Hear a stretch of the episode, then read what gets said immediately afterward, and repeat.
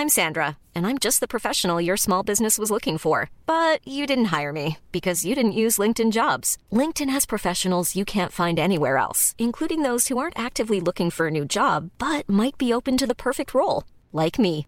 In a given month, over 70% of LinkedIn users don't visit other leading job sites. So if you're not looking on LinkedIn, you'll miss out on great candidates like Sandra. Start hiring professionals like a professional. Post your free job on linkedin.com/people today.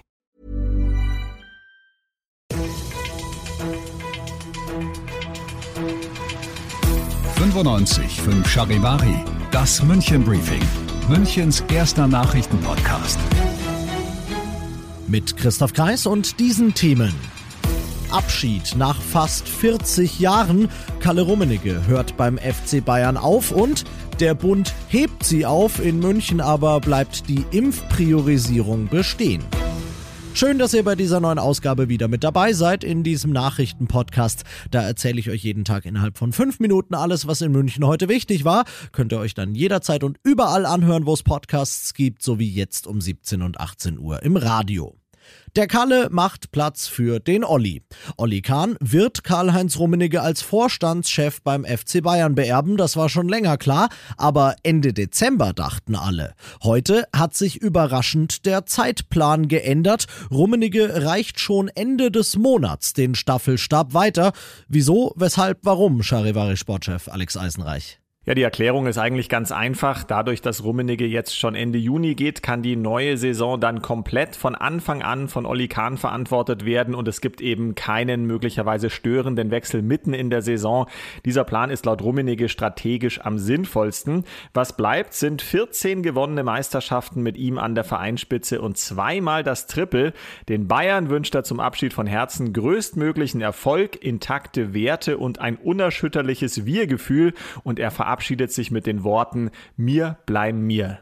Und er verabschiedet sich nach einer beispiellosen Karriere als Spieler und als Verantwortlicher bei den Bayern und nach knapp 40 Jahren. Das lasse ich einfach mal so stehen. Typisch Freistaat Bayern wieder. Am 7. Juni hebt der Bund die Priorisierung in den Impfzentren auf. Die können dann impfen, wann und wen sie wollen. Der Freistaat sagt aber, nee, machen wir nicht. Und damit musste die Stadt München heute dann folgende Vorgabe aus dem Gesundheitsministerium verkünden. Impftermine weiter nur nach Priorisierung. Und damit Impftermine für die Prio-Gruppe 4 erst, wenn 1 bis 3 durchgeimpft sind. Was gerade nur langsam passiert, weil im Impfzentrum in Riem noch bis 7. Juni nur Zweitimpfungen gemacht werden und danach noch viele Zweier und Dreier vor den Vierern warten. Die kommen also weiter nicht in den Genuss der 6000 Impfungen am Tag Kapazität in Riem, sondern müssen, so sie impfwillig sind, weiter auf die Karte Hausarzt setzen. Ihr seid mittendrin im München-Briefing und nach den München-Themen schauen wir, wie ihr das gewohnt seid, noch auf das Wichtigste aus Deutschland und der Welt heute. Die Gefahr ist hoch.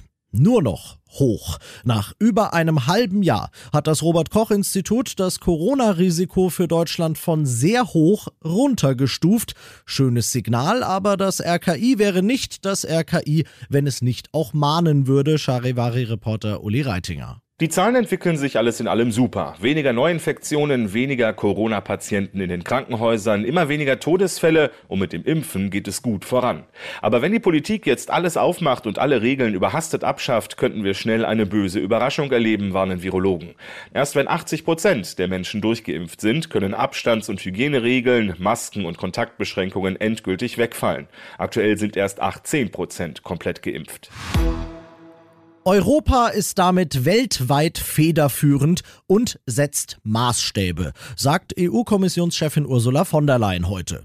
Grund für die mangelnde Bescheidenheit, die Technik für das EU-weit gültige Corona-Zertifikat, die ist heute online gegangen. Deutschland und sechs andere EU-Länder haben sich gleich schon an das System angeschlossen. Aus Brüssel Charivari-Korrespondentin Sarah Geiser-D. Mit dem einheitlichen Covid-Zertifikat sollen Impfungen, frische Tests und überstandene Infektionen in ganz Europa problemlos nachgewiesen werden können. Dadurch soll es einfacher werden, sicher zu reisen und in anderen Ländern Restaurants oder Kulturveranstaltungen zu besuchen. Während in einigen wenigen EU-Ländern die Ausgabe des Zertifikats schon vollständig läuft, haben in Deutschland aktuell noch nicht alle Menschen die Möglichkeit, das Zertifikat zu bekommen, heißt es hier in Brüssel. Bis Ende Juni soll es aber wohl soweit sein. Und das noch zum Schluss.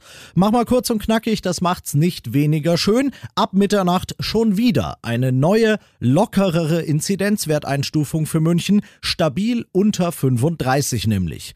Auswirkungen in Geschäften und in der Gastro? Null eigentlich.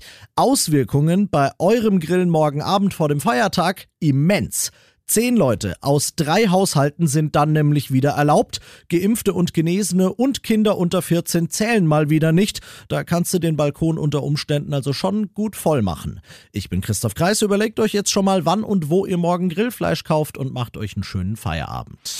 95 5 Charivari, das München Briefing. Diesen Podcast jetzt abonnieren bei Spotify, iTunes, Alexa und charivari.de. Für das tägliche München Update zum Feierabend. Ohne Stress, jeden Tag auf euer Handy.